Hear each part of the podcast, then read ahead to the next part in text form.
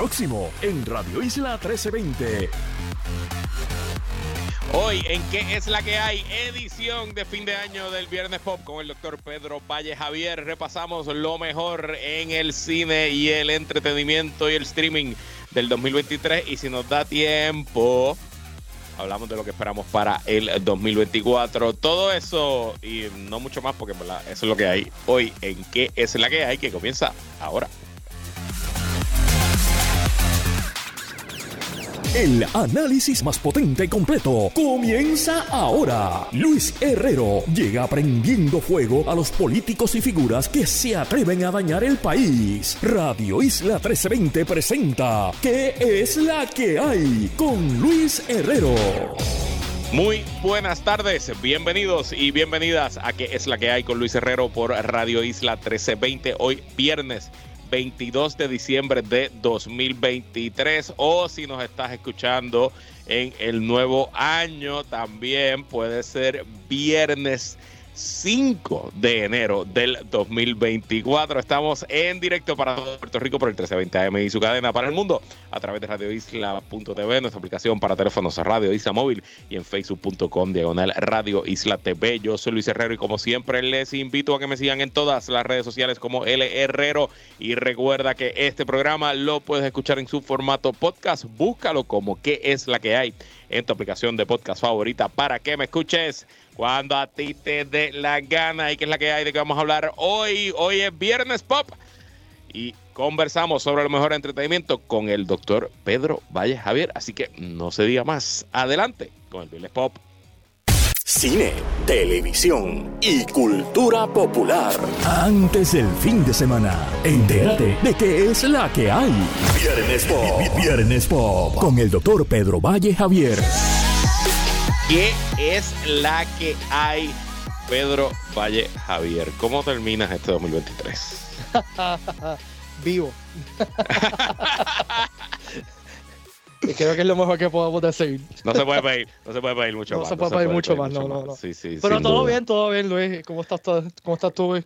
Yo estoy muy bien, muy contento de estar aquí hoy en este fin de año, otro fin de año del Viernes Pop. Yo creo que este es el tercer fin de año que hacemos de el Viernes Pop. Así que eh, pues vamos a hacer el mejor de todos. Siempre se hace el mejor de todos todos los años. Yo eh, fue un año extraño en el mundo del entretenimiento, eh, esencialmente matizado por la huelga, primero de los escritores y luego que se unieron los actores. Eh, Hollywood esencialmente estuvo cuatro meses eh, donde la producción, y no solo la producción, la promoción también de nuevas series de televisión y películas pues se detuvo y esto obviamente tras dos años de pandemia, una industria que quizás está transicionando, donde jugadores muy grandes se están haciendo menos importantes y donde jugadores más emergentes cada día consolidan su posición. ¿Cómo, cómo termina? ¿Cuál es el panorama final de esta industria? hoy en las postrimerías del 2023, comienzo del 2024. Tú acabas de decir que 2023 fue un año extraño y tienes toda razón, pero el 2023 va a ser que el 2024 sea mucho más extraño todavía. Eh, o sea, uno de los efectos principales de, la, de las dos huelgas, de la huelga de los, de los escritores y de los actores, es que el contenido del año que viene va a ser bien limitado. eh, porque básicamente Hollywood se fue en paro por meses.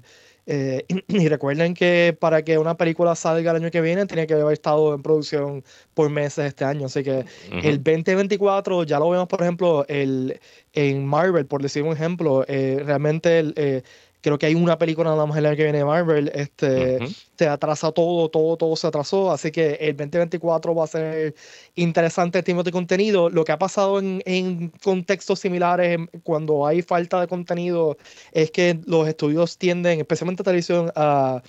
A, apoyarse más en, en contenido de, de, reality, ¿no? Que es contenido barato y fácil de producir, así que podemos esperar una, una ola de, de contenido de, de, reality el año que viene. Eh, este año, pues, yo creo que de las dos huelgas de, de y lo hemos hablado aquí, este, de las dos huelgas de, de, los escritores y los actores, yo siento que los mejores que salieron en cierta manera fueron los escritores. Eh, los actores o sea, los dos ganaron básicamente lo que querían.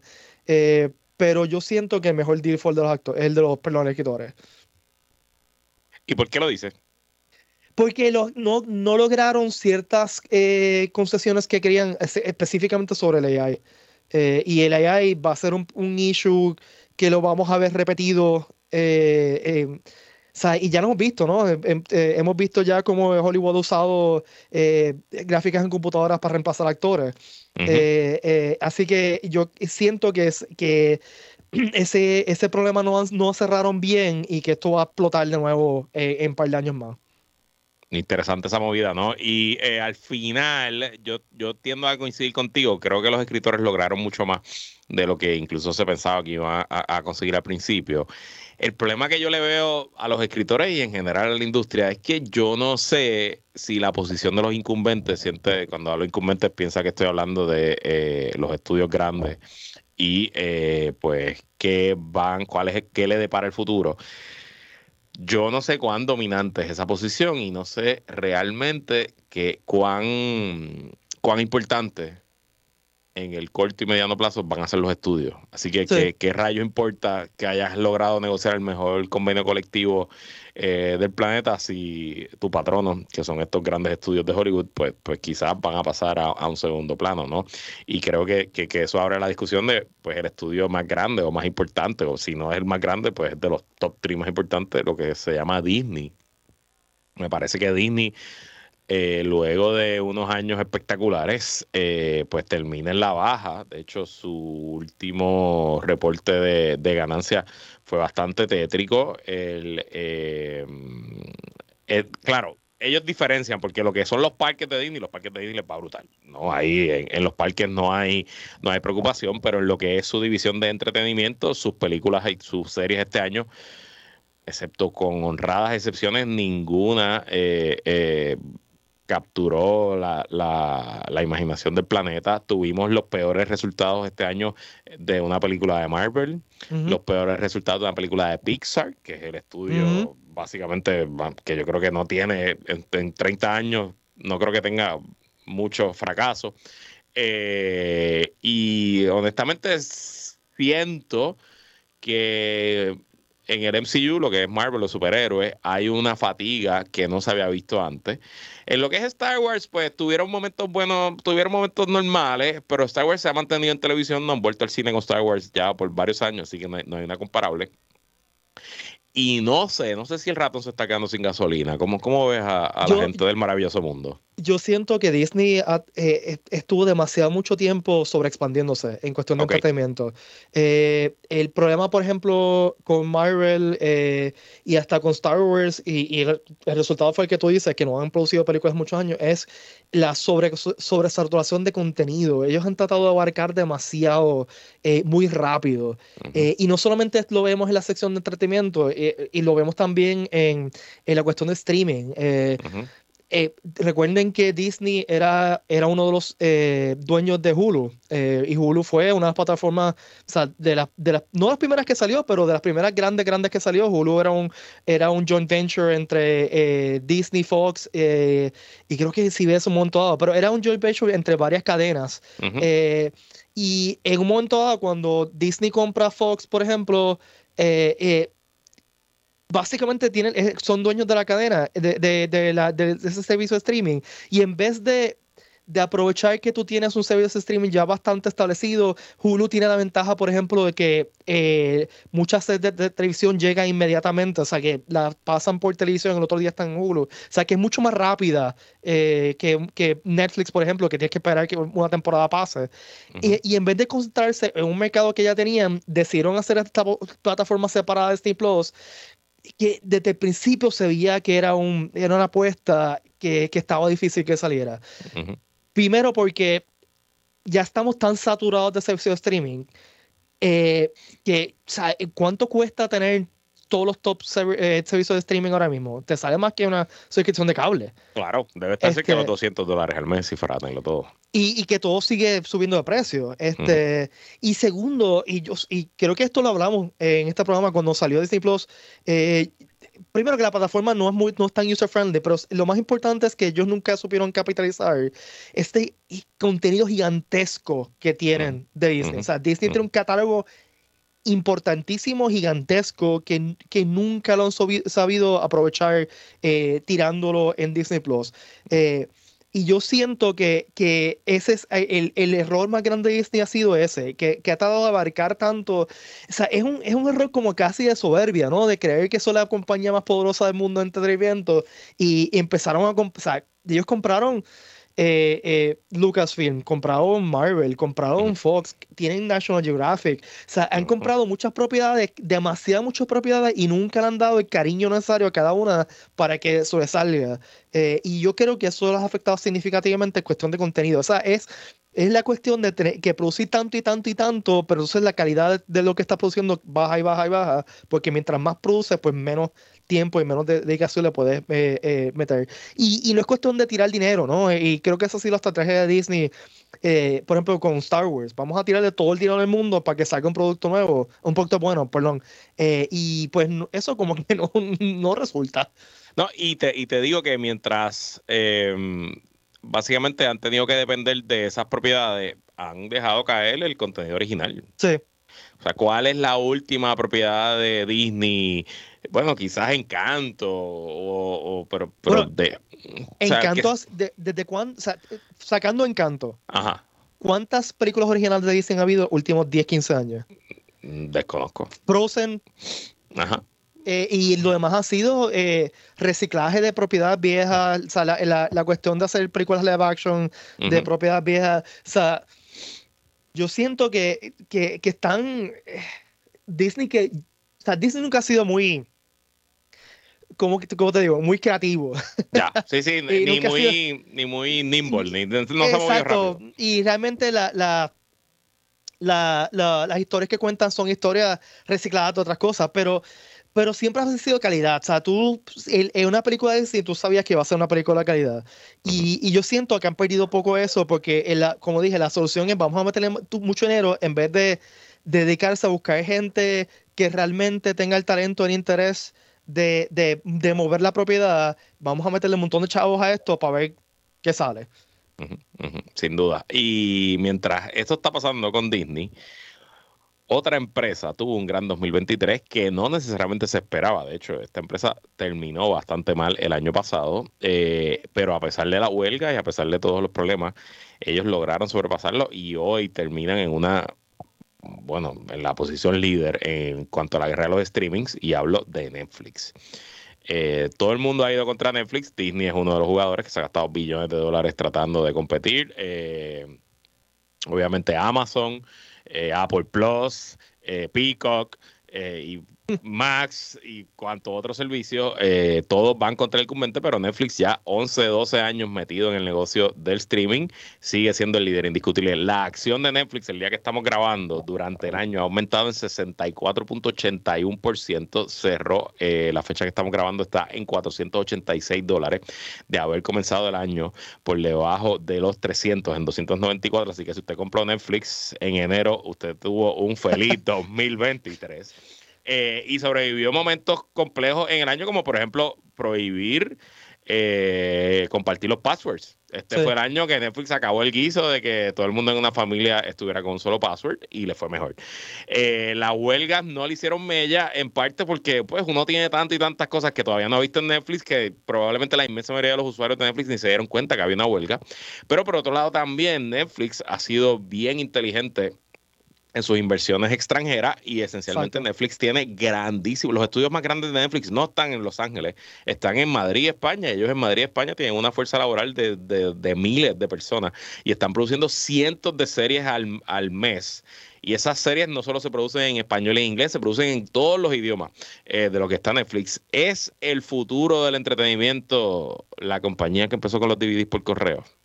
Bueno, es que Netflix tiene tantas ventajas comparativamente con las otras compañías. Primero, Netflix fue la primera, ¿no? Y, y, se ha vuelto eh, sinónimo de streaming. Eh, todavía usamos la frase Netflix, Netflix and chill. O sea que uno piensa en streaming, inmediatamente empieza en Netflix. Segundo, tú lo mencionaste, Netflix hizo un movimiento bien, bien, bien inteligente, empezar a adquirir contenido de otros países otros idiomas y de todo el mundo. Eh, y esto empezó con, como tú dices, en España.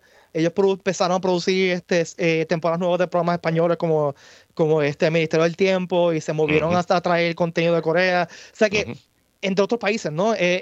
y Netflix tiene la ventaja de ser internacional en el sentido de que no está tan restringido por derechos de. O sea, si tú compras una, una serie en Corea, la puedes enseñar todo el mundo. En Hollywood hay ciertas restricciones de dónde puedes enseñar lo que compras y no. Este, así que, e, esas es empezando y tiene unas ventajas bestiales. Segundo, yo siento que en el imaginario, ¿no? En, pop culture, eh, de, cultura popular de 2023, Netflix tuvo buenos hits. Eh, o sea, por ejemplo, eh, Wednesday que se volvió una parte del zeitgeist de, de, de cultura popular el 2023.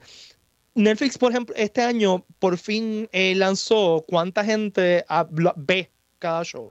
Y en solamente los primeros seis meses del año, eh, eh, el programa número uno de Netflix, que se llama The Night Agent, lo vieron 812 millones de horas. Increíble. O sea, y Wednesday la vieron 507 millones de horas en todo el mundo. Increíble. O sea, que, que es bien difícil, a, este, a, este, nivel es bien difícil conseguir, eh, competir con Netflix.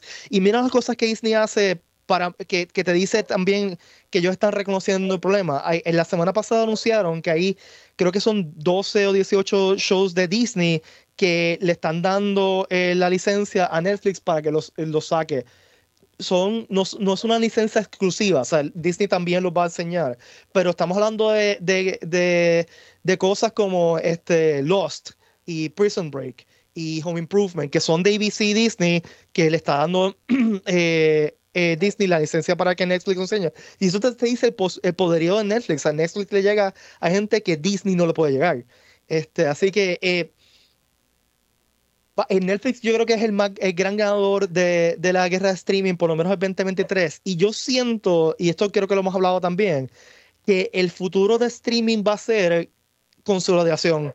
Van a ver, eh, eh, y yo, yo siento que el principio de esto, este, este anuncio que hizo recientemente Disney, que Disney Plus y Hulu van a estar como en un bundle y que va a haber un, una sección de Disney Plus que es como que eh, la sección de Hulu en Disney Plus y, y eso va, yo eh, estoy casi seguro que eso va a dar paso a que Disney y Disney Plus y Hulu se mergen uno.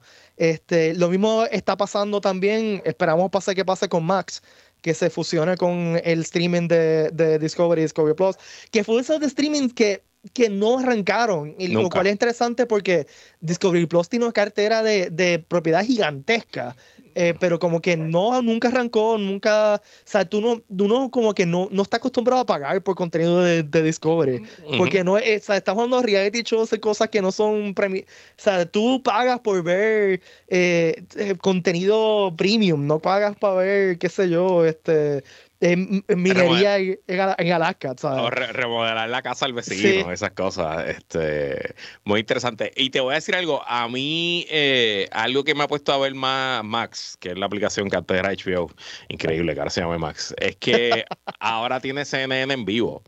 Sí. Y puedes ver CNN, y eso es algo que yo creo que ahí se cruzó una frontera que nadie quería cruzar, de poner televisión en vivo sin tú tener que pagar el cable obviamente televisión de calidad como, como CNN. Sobre todo yo empecé a verlo cuando, cuando estalló la guerra entre Israel y Hamas, porque pues si algo se distingue CNN es la cobertura de esos eventos bélicos en, persona y no sé si por ahí quizás hay un, hay un futuro. Pero sin duda es el mundo de Netflix y todos los demás simplemente compiten contra ellos y lo, lo, lo brutal es que Netflix es solamente ese negocio. Amazon es Amazon y tiene mil cosas. Eh, Discovery tiene un conglomerado gigante, eh, Disney tiene un conglomerado, Apple Plus, bendito, Apple es la compañía más valiosa del planeta y ninguno le hace mella. Esos servicios de streaming todos están peleándose por el segundo. Netflix y, específicamente lo que es Amazon Plus, eh, eh, Disney Plus, eso es, un afterthought para ellos. O sea, es, como que pues tenemos un servicio de streaming, no es porque Max tú podrías decir que pues este viene de HBO que es más o menos contenido, pero tampoco es el, el, primary business, pero lo demás es como que Amazon Prime es un blip en, el budget de Amazon. O sea, así, ah, lo mismo que Apple, TV es como que, pues, tenemos un contenido stream ahí. no le importa. Así mismo es.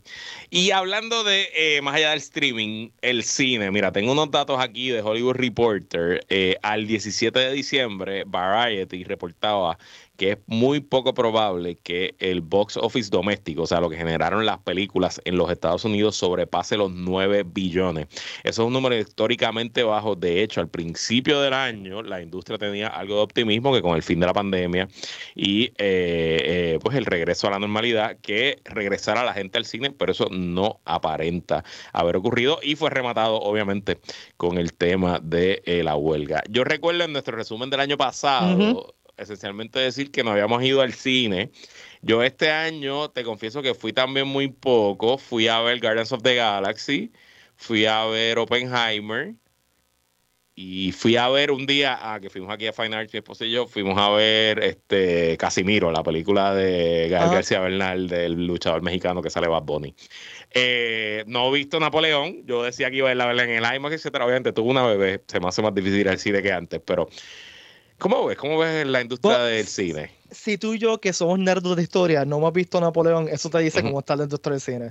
es lo mismo que dijimos el año pasado. El, eh, Hollywood está esperando volver a un normal y ese normal es un normal nuevo. Es un normal donde, la, donde yo no diría la mayoría de gente, pero un gran, un gran chunk, un gran por ciento de la gente prefiere quedarse en su casa y ver streaming que gastar 20, 25 dólares cada uno en, ir al cine. Eh, yo este año estoy tratando de acordarme sinceramente cuántas veces fue al cine y creo que fui dos veces al cine en todo el año. Y, yo en un momento dado de mi vida iba al cine toda la semana. Eh, porque me gustaba mucho la experiencia, ¿no? Pero la pandemia nos cambió, creo que el, el, paradigma en el cerebro de eso estar con tanta gente en un sitio, como que todavía a mí me da cosa. Y segundo, que realmente, ¿qué diferencia en calidad hay en cuestión de experiencia?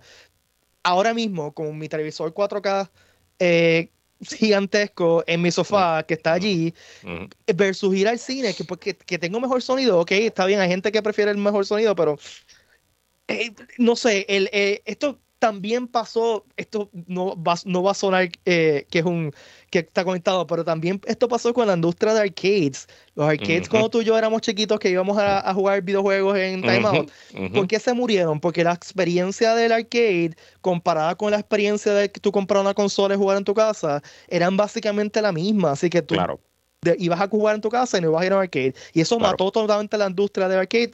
Lo que queda ahora es tuvo que reinventar. Y eso es lo que, va a que, lo que tiene que pasar con los cines. Tienen que darme algo extra. Y lo han intentado. Lo han intentado darme, darme sushi en la silla. Traerme café. Exacto, pero, pero todavía yo siento que la experiencia no está ahí y la, diferencia no está ahí para. O sea, no hay un, vale, un audio valid added value para mí ir al cine todavía. Bueno, ya que estamos en el cine y más o menos nos quedan cinco minutos antes de la primera pausa, hablemos de eh, pues tus favoritos del cine de este año. Eh, yo, como te dije, no vi tantas, vi más películas de lo que yo pensaba, obviamente las veo en mi casa. Eh, pero sigo pensando que obviamente pues Heimer me gustaron las dos, Oppenheimer me encantó, esa sí la vi en el cine, Barbie la vi hace poco confieso que la compré, la compré por Apple Plus para tenerla para siempre. Porque ¿Me sale Max? Sí, yo sé, después de que la compré, que pues, no, vamos a tenerla ahí para siempre para verla cuántas veces querramos y yo. Ok, está, bien. está bien. Y la compré y después dije, pero ¿por qué rayos la compré? Bueno, nada. Eh, me encantó Barbie también, quisiera ver más, más, más películas así. Pero de nuevo, no sé, chico, como que la, el cine como tal es un es, no es ni, ni secundario para mí. Yo primero estoy viendo televisión, estoy viendo YouTube, estoy leyendo libros, estoy perdiendo tiempo en mi teléfono antes de pensar por una película. Bueno, te voy a ser muy sincero. Eh, tú y yo viajamos a Europa en noviembre. Yo vi tantas películas del año que no había visto en los aviones porque no tenía nada mejor que hacer. Este, y que vi más películas en, en, ese viaje que lo había visto en todo el año. Así que eso te, te, contesta la pregunta de cuán eh, pegado estoy al cine. ¿Y tu favorita del 2023? ok, la contestación es favorita, no mejor. Favorita. Eh, a, a, mí me gustó muchísimo Guardians of the Galaxy 3. Eh, eh, me estuvo súper entretenida. Me encantó. Yo creo que mi favorita fue la de Spider-Man, Spider-Man Across the Spider-Verse, la película animada de Spider-Man. Eh, que es genial, es súper entretenida. tuve muchas decepciones este año. No la he visto todavía, estoy loco por verla. ¿Viste la primera? Sí, claro, sí, sí. Pues te gusta. Si te gustó la primera, te gusta la segunda. ¿Y ya está en Netflix todavía? Eh, yo no sé, no sé. Ok, Te voy a confesar que la vi en un avión. Ok. Y no me acuerdo cuándo, pero la.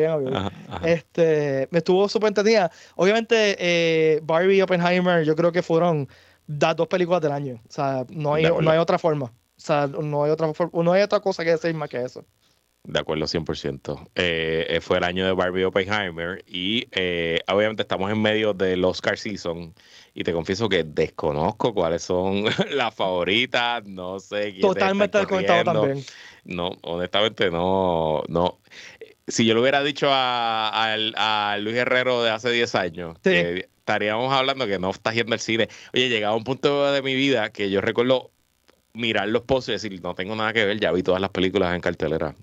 Bueno, yo recuerdo un año que yo que cuando abrieron el cine en, que en, en Town Center en Mayagüez, que yo era estudiante en, en- el colegio de. Mayagüez, estábamos, íbamos como tres veces a la semana, había una taquilla especial de estudiantes como por cuatro pesos. Y Ajá, ese año, que fue el año que Gladiator ganó este, el Oscar, ajá. yo vi todas las películas nominadas al Oscar, todas, todas. Punto. Porque pues iba casi todos los días al cine. Exactamente. Para que usted vea cómo cambia la vida. Y eso, obviamente, pues nosotros somos padres y tenemos mucho trabajo, que no es que, que también la vida nos, no, no. Pero si el jangueo típico era ir al cine, ahora el jangueo es otra cosa. O Sí. el esparcimiento, el date night, o lo que quieras hacer. Y me parece que también lo mismo le pasa a las familias, a las personas retiradas, en general al público. Y, le va, y va a estar peor, o sea, esto va a poner, se va a poner peor para los, los cines, porque, por ejemplo, mi hija, que tiene 11 años, no ve televisión, no ve, o sea, no- lo único que consume en de un screen es videos de YouTube. O sea, eso de un long format, de sentarse a ver algo largo, está bien difícil. Así que los, los estudios van a tener un problema grande. No los estudios, realmente, la, los cines como tal, los cines físicos, los brick and mortar, este, van a tener un problema grave para atraer gente en un futuro. Así mismo es. Bueno, vamos a ir a una pausa y cuando regresemos, los últimos dos segmentos los vamos a dedicar a lo que sí invertimos mucho tiempo este año viendo televisión en los diversos eh, plataformas de streaming. Les contamos nuestros favoritos del 2023. No se vaya nadie que esta edición extendida del Viernes Pop en que es la que hay continúa luego de esta pausa. Seguimos con el análisis en Radio Isla 1320. ¿Qué es la que hay? Con Luis Herrero. Regresamos y seguimos, seguimos, seguimos compartiendo con el doctor Pedro Valle Javier en esta edición especial a fin de año del Viernes Pop, contándole lo mejor, que lo más que nos gustó en la, el entretenimiento popular en el 2023. Me Luis, acompaña. yo quería, quería añadir algo a lo que estaba, porque sacamos como el televisión, pero bien, bien Ajá. rápido, en- de cine. Una de mis grandes sorpresas del- de cine este año fue la película de Dungeons and Dragons, Honor Among Thieves. Excelente Qué película. buena película, maldita Pero sea, la- qué buena pero la vi película. por streaming, la vi por streaming también. Yo no la vi en el cine tampoco, pero, Sí, pero sí. que me sorprendió lo buena que, o sea, yo fui, fui con cero expectativa, una persona que jugaba Dungeons and Dragons desde niño, que me encanta Chris Pine. Jugué, contigo. Este, sí, lo sé, lo sé. Este, y otras, y jugamos también otros RPGs, pero Ajá, ajá. este, qué, qué buena película. Fuera de, de, de cuestión de Dungeons and Dragons, que sí tiene lore de Dungeons and Dragons, y si eres fanático de Dungeons and Dragons, va a hacer cosas chéveres. Y Ajá. si eres un Xenial como vi, hay ciertos detallitos que son Ajá. chéveres. Pero una película tan, entre, tan y tan y tan entretenida que, que mano, me, me, me duele que no haya hecho más splash en, el, en la cultura popular. Bueno, estoy puesto para regresar al universo de Doña Dragons. Sí. Estoy puesto para una segunda película. Aparentemente están produciendo más películas, así que ojalá, porque nos hizo mucho dinero en el box office. Ese es parte del problema también. Sí. Bueno, vamos con la televisión. ¿Cuál fue tu serie favorita del 2023? Wow, eso es una pregunta difícil. Hay Eh, muchas, hay muchas, más de lo que yo pensaba. Sí, este, yo hice una listita para no es mandarme. Ajá. Este, pero fíjate, una que, que, que yo creo que pasó des- desapercibida por mucha gente fue la temporada nueva de Futurama, la, la season 11 Ah, de sí. Futurama. Wow. Eh, yo no veo que- Futurama hace décadas. Ay, no. que, este, y no oí mucho, mucha gente hablando sobre eso. Así que yo creo que mucha gente ni se enteró que había una temporada nueva. Es una temporada nueva producida por Hulu. Eh, Y, y yo- es como que yo sentí como si me sentara con viejos amigos Ok. a janguear de nuevo. Eh, estuvo bien entretenida, hicieron muchas referencias a cosas que han pasado y cerraron historias que tú decías, espérate, están conectando esto con esto que pasó la primera temporada. Eh, y, y, fue una continuación, yo creo que, eh, que bastante buena de, de, la serie. Es una de mis series favoritas. Eh, y altamente recomendada, si no lo han visto, chequenla, porque se van a entretener. Y, y yo la binge, la empecé a ver y como que voy a verla con mi novia un episodio de vez en cuando y fue como que no, que chaval, voy a verla completa. Así que la vi como un fin de semana, fue bien entretenida. Lo siento, lo siento, novia de Pedro, te quedaste fuera. Eh, a mí me pasa eso también con mi queridísima esposa, este, que a veces tengo que parar la serie y digo contra, si, si uno no fuera tan honesto. Anyway, eh, pues mira, este, la voy a poner en la lista, a mí me encantaba Futurama eh, en, esa época, ¿verdad? De la, de la animación, la era de oro de la animación de Matt Groening entre finales del siglo pasado, principios de, pasado, de, este siglo. así que la, la, voy a, la voy a buscar. Mira, yo tengo dos series favoritas este año, las dos son de ciencia ficción, sorpresa para nadie.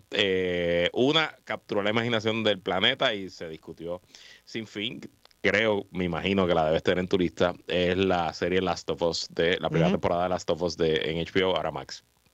Last of Us narra la historia de unas novelas que luego se convirtieron en juegos de video. Y fue cuando eran juegos de video eh, que, se hicieron, se popularizaron, que narra, bueno, la historia de una tierra post-apocalíptica donde una pandemia, en este caso causada por un hongo, convirtió a la inmensa mayoría de la humanidad en unos zombies que se comen al resto. Y después de que la pandemia ocurre, la historia le da para adelante creo que 15 años eh, y nos transportamos al, planeta eh, en el 2020 y pico, ya un planeta en ruinas donde las diversas facciones luchan por sobrevivir. Y me encantó de principio a fin. Y lo más que me gustó, Pedro Valle Javier, es que siempre me sentí que estaba viendo un juego de video. No mm. sé si el tema de la cámara, las perspectivas de cuando habían los tiros abiertos, eh, el miedo que uno siente cuando juega esos tipos de juegos de video que son así en pasillos oscuros, donde puede salirte un monstruo, un zombie de una de las esquinas. En general, yo, no, yo nunca había jugado el juego, eh, así que no sabía la historia, no la conocía. Para mí era todo completamente nuevo, pero me fascinó. Eh, obviamente tiene a nuestro favorito Pedro Pascal, al tocayo tuyo, que es un caballo. y Gabriel Luna, que el tipo está brutal. Y a que con él en el Comic Con del 2023, el tipo está brutal. Lo conocimos en el Puerto Rico Comic Con del 2023, tremendo ser humano. Eh, nada, ten, ten, loco porque llegue de la segunda temporada. Mira, me, está interesante ese comentario que dijiste que sentías que estabas en un videojuego, porque eso te dice lo mucho que han avanzado los videojuegos en términos de narrativa, en contar una historia eh, que, que, compara con una serie de televisión. Este, y, y yo estoy de acuerdo contigo, mis, mis momentos favoritos de cultura popular desde el 2023 fueron videojuegos, de, de narrativa de videojuegos. Así que es interesante cómo los videojuegos han, evolucionado tanto que, en cuestión de contar una historia se sienten como una serie de televisión. Exactamente, exactamente. Mira, mi segunda serie favorita, espérate, que es mi programa, no tuvo tanta, tanta repercusión ni tanta discusión, pero hablamos de ella aquí en este programa en algunas de las ediciones. Es una serie de Apple Plus, ciencia ficción también, se llama Silo, Silo, S-I-L-O, que también está basada en unas novelas de ciencia ficción que yo no he leído y que no me voy a leer porque quiero, no quiero spoilers. Eh, pero esencialmente lo mismo, una tierra post-apocalíptica, la sociedad se mudó a vivir eh, todo lo que conocemos, la sociedad quedan, a la humanidad le quedan 10.000 personas y viven en un búnker, en un silo bajo tierra y llevan viviendo ya casi dos siglos. Así que nosotros llegamos a la humanidad dos siglos después de la catástrofe con sus reglas y sus sociedades que se han establecido bajo la tierra. Y es un thriller, es una serie. De, de misterio. Cada, cada episodio nos va revelando un poco más, un poco más y está espectacular. Bueno, yo sueño a veces con esa serie y quisiera conocer lo que está pasando ahora mismo. Silo en Apple Plus. Fíjate, lo, voy a chequear, no, no lo había visto, lo voy a chequear. Chequeala, chequeala. Porque ese, ese, concepto me tripea. Está right up your wheelhouse. Conociéndote como te conozco, te va a encantar. Pues mira, yo quería mencionar rápido, porque mencionaste a Groening ahorita. Eh, la, serie, la serie más reciente de Groening tuvo su última temporada este año, eh, Disenchantment, eh, es una serie de Netflix. A mí me encanta esa serie, no sé si la has visto. es alta, altamente recomendada y, y, fue un tercer season que sabían, o sea, que, que cerró la historia, ¿no? y fue, fue una, un final bien no sé, eh, fue un final como que perfecto, un final de que tú dices, diálogo, no, no lo pudieron haber terminado mejor, así que, pero véanla, vean la serie completa, no es muy larga, son como ocho episodios cada season, eh, y es McGraining siendo McGraining pero de una forma diferente. Eh, es, obviamente se parece visualmente un poquito a Futurama porque es el estilo de él, ¿no? pero el cuestión de narrativa es un universo donde la magia y la ciencia existen al mismo tiempo eh, y cada, cada país tiene, o sea, el, hay un país que es todo magia, hay un país que es todo steampunk. Eh, y es bien entretenido, así que altamente recomendada si quieren pasar un weekend bingeando algo.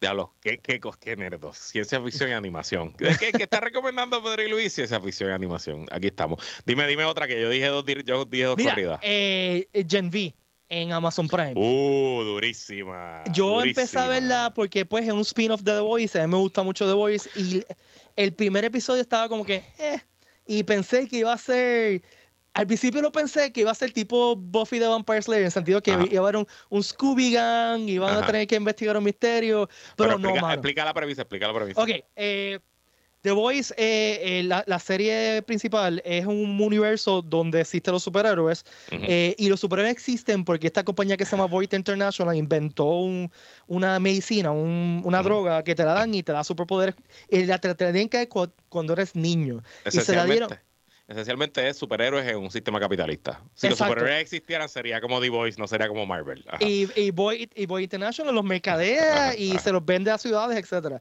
El, el, punto es que está esta universidad que se llama Goriuno, este, y es donde van los niños después que, recuerden que, eh, o sea, los papás, los papás básicamente venden a sus hijos y los hijos lo inyectan con esto y cuando les salen los superpoderes, los aceptan a esta universidad y lo, lo, fascinante es como es ridículamente capitalista, ¿no? Ahí la universidad tiene dos tracks, el track de superhéroes y el track de Hollywood. Porque si no tienes poderes suficientes como pasa en superhéroes... Tienes que ser estrella. Tienes que ser estrella. Este, y entonces, pues la trama sigue a esta muchacha que, que tiene un superpoder bastante interesante, puede controlar la sangre. Este, Y se encuentra un misterio en esta universidad que tienen que resolver porque debajo de la universidad hay un sitio donde están experimentando con otros subs, con otros eh, superhumanos. No voy a decir más nada, la, la, la, serie es eh, bien entretenida. Eh, realmente no tienes que ver The Voice antes, aunque yo lo recomendaría. Este, porque hay un poquito del lore que, que sería interesante saber, pero pero véanla y si han visto The Voice tienen que ver Gen V porque aparentemente va a conectar directamente con la próxima temporada de The eh, Voice. Eh, es, realmente un spin-off perfecto porque le añade al universo, le da mucho contexto a la historia, pero no es necesaria esa spin-off para saber dónde estamos en, la historia principal. Y en general, además es un teen drama con superhéroes y con un montón, un montón, un montón, un montón de violencia, pero tanta y tanta violencia. Eh, eso es Gen V Generación V en Amazon Prime. Bueno, tengo la pausa encima. Cuando regresemos, vamos a seguir hablando de qué fue nuestras series, cuáles fueron nuestras series y shows de televisión favoritos en este 2023 en esta edición del Viernes Pop, porque es la que hay. Regresamos en este último segmento de esta edición especial de fin de año del Viernes Pop. Me acompaña, como en todos los Viernes Pop, el doctor Pedro Valle Javier. Estamos hablando de lo que fueron nuestras series favoritas del 2023. Ok, una serie que yo descubrí en este 2023, pero no comenzó en este 2023, aunque sí salió su eh, tercera temporada. Es una comedia de HBO Max que se llama Abbott Elementary. Yo creo que tú me la habías sugerido eh, antes, y mi esposa y yo la vimos, eh, vimos las tres temporadas completas. Abbott Elementary cuenta la historia de una escuela pública en una zona, pues, un inner city, creo que es en Chicago, ¿no? Es uno de los inner city, ¿verdad? Donde mayoría eh, población de minoría, Majority Minority District, donde maestros y maestras, consejeros principales de escuela pública, pues enfrentan el día a día del sistema escolar norteamericano y es extremadamente graciosa, pero a la misma vez es un feel good comedy, ¿no? Es de estas comedias que están pues, diseñadas para que tú te sientas bien, te sientas contento cuando la ves, pero es súper graciosa, de verdad que se la recomiendo. Y lo que me dicen mis amigos que son maestros y maestras es que de las series que más se va aparenta a la realidad. Incluso en lo absurdo de, la serie se parece más a la vida real que quizás un drama en una escuela. Yo creo que sí, que tienes razón. Mm, Yo creo que estuvo un poquito de tiempo en escuela super. Eh, ah, y by the way, vuelve la temporada, en febrero, vuelve la serie de nuevo. Sí, en la sexta temporada, así que. Sí, es Abbott Elementary en HBO em, Max. Pues mira, eh, a mí quería mencionar de las cosas que más me gustaban en televisión este año pasaron recientemente y fueron los tres especiales del aniversario 60 de Doctor Who que salieron en Disney Plus. Eh, Disney Plus hizo una, un trato con la BBC para básicamente subvencionar las temporadas nuevas de Doctor Who que se van a enseñar en BBC en Inglaterra y entonces internacionalmente por DC Plus. Eh, y pues este año no hubo una temporada como tal, eh, hubieron tres especiales eh, que fueron transmitidos y, inmediatamente en DC Plus y estuvieron buenísimos básicamente usaron el doctor más popular.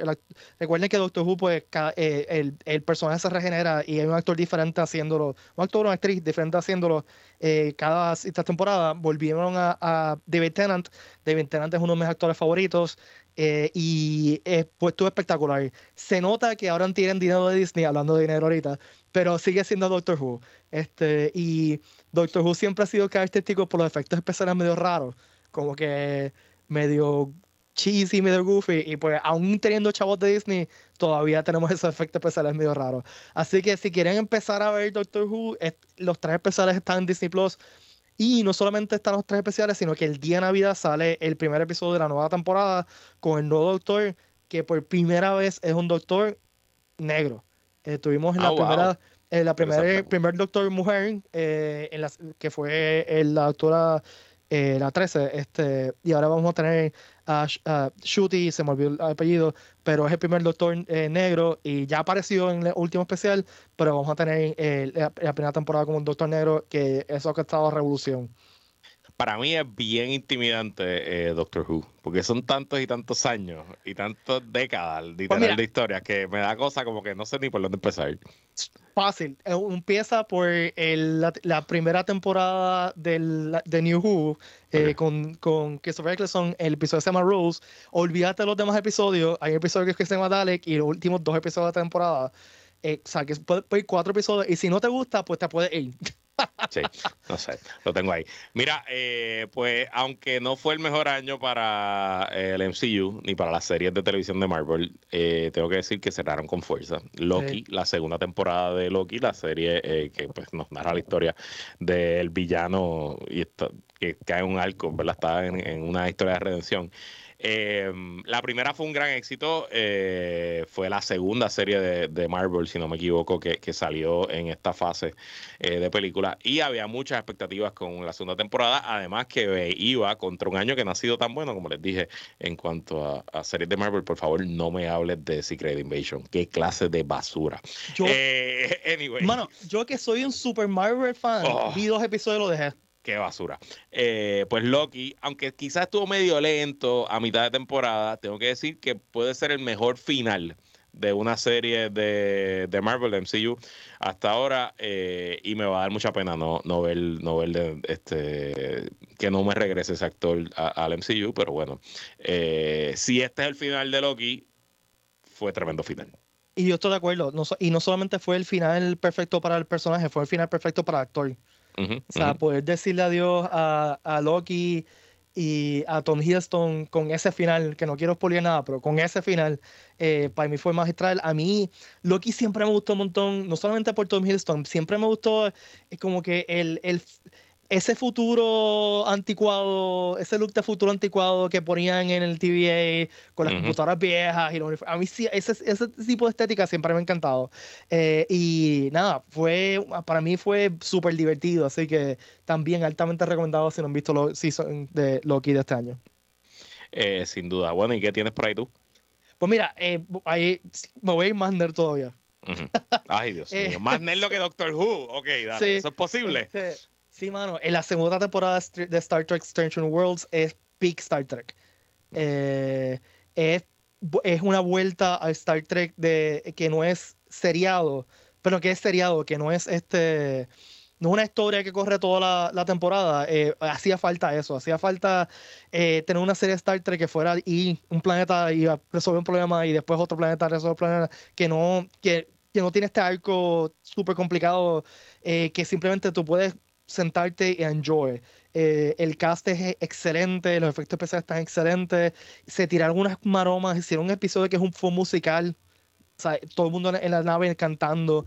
Eh, que dicho sea paso, eh, cuando chequeé mi Unwrapped de, de Spotify, el, mi primer álbum del año fue ese álbum de, de, de Star Trek Station Worlds del episodio eh, que se Ay, este que el musical eh, hicieron un crossover con la serie animada de Star Trek con Lower Decks eh, que básicamente trajeron los voice actors. Trajeron los voice actors de la serie animada en live action. Fue genial. Y, y siguiendo por esa línea, la serie 3 de el Season 3 de Picard, que también fue este año, si te gustaba Star, Trek The Next Generation, esto es lo que tú estabas esperando. Este es el final que esa gente, eh, el crew de Next Generation se merecía. Eh, y también estuvo genial, me lo disfruté completo. Y Picard no ha sido una serie que ha sido muy consistente, pero ese tercer season estuvo bestial. Bueno, ya estamos llegando al final del programa y ya que nos hemos, nos hemos ido tan en profundo con la nerdería. el evento Nerdo geek más importante del año es el Puerto Rico Comic Con. Se celebra este año, al igual que el año pasado, en Semana Santa. Es marzo 29, 30, 31. 29, 30, 31, boletos en tiqueterapr.com. ¿Qué hay ya anunciado? ¿Qué es lo que tiene el, el Comic Con en agenda para este año? Pues mira, eh, hasta ahora hemos anunciado la visita de Zack Aguilar, de la serie eh, Demon Slayer, es un voice actor de serie Demon Slayer. Eh, nosotros no sabemos mucho nada de Demon Slayer, pero eh, los menores nosotros sí saben un montón. sus hijos y nietos que son generación Z abajo saben, saben quién es. Nosotros mi, mi hija sabe perfectamente quién es. este, Entonces también el escritor de Charles Soule, que, que tú lo, quizás lo has conocido, es escritor de Star Wars. ha escrito un par de novelas de Star Wars y un par de cómics de Star Wars. Y ah, siguiendo de Star Wars, viene Giancarlo Esposito que no solamente este, sale Mandalorian, pero también recuerden Breaking Bad, Ghost en Breaking Bad. Eh, y ha sido, o sea, ha tenido una carrera genial y estoy súper pompeado por hablar con él. Y el último inicio que hicimos fue de la actriz Migna Wen, eh, Mulan. Eh, también sale en Star Wars y ha sido voice actor en un montón de cosas. una actriz que ha tenido una carrera de más de 30 años, eh, empezando por The Joy Love Club hasta ahora. También estoy súper pompeado de compartir con ella. Eh, sí tenemos por lo menos un anuncio más que vamos a anunciar en mitad de enero por ahí, así que estén pendientes a las redes sociales de Puerto Rico Comic Con para ver los anuncios del, próximo guest. Bueno, y si quieren escuchar semanalmente la información sobre entretenimiento y sobre el mundo geek, recuerden que pueden escuchar al doctor Pedro Valle Javier en el Geek Recamp Pod, que se publica todas las semanas. Eh, transmite en vivo por la página del Puerto Rico Comic Con y luego por la plataforma de podcast. Pedro, un mensajito de fin de año y de Navidad para nuestro público. Nada, que estén todos en paz y alegría con su familia y que el 2024 sea un día épico, un día, un año épico para todas y todos ustedes. Que así sea, doctor Pedro Valle Javier. Gracias por estar aquí. Gracias a ti, Luis. Un abrazo. Y gracias a todos y todas por sintonizar esta edición especial de ¿Qué es la que hay? Deseándoles una feliz Navidad y un próspero año nuevo. Que la pasen bien, que la pasen bonito, que gocen junto a sus familiares. Yo me despido, pero quédese con nosotros. La mejor programación y análisis de la radio puertorriqueña continúa en Radio Isla 1320. Buen fin de semana.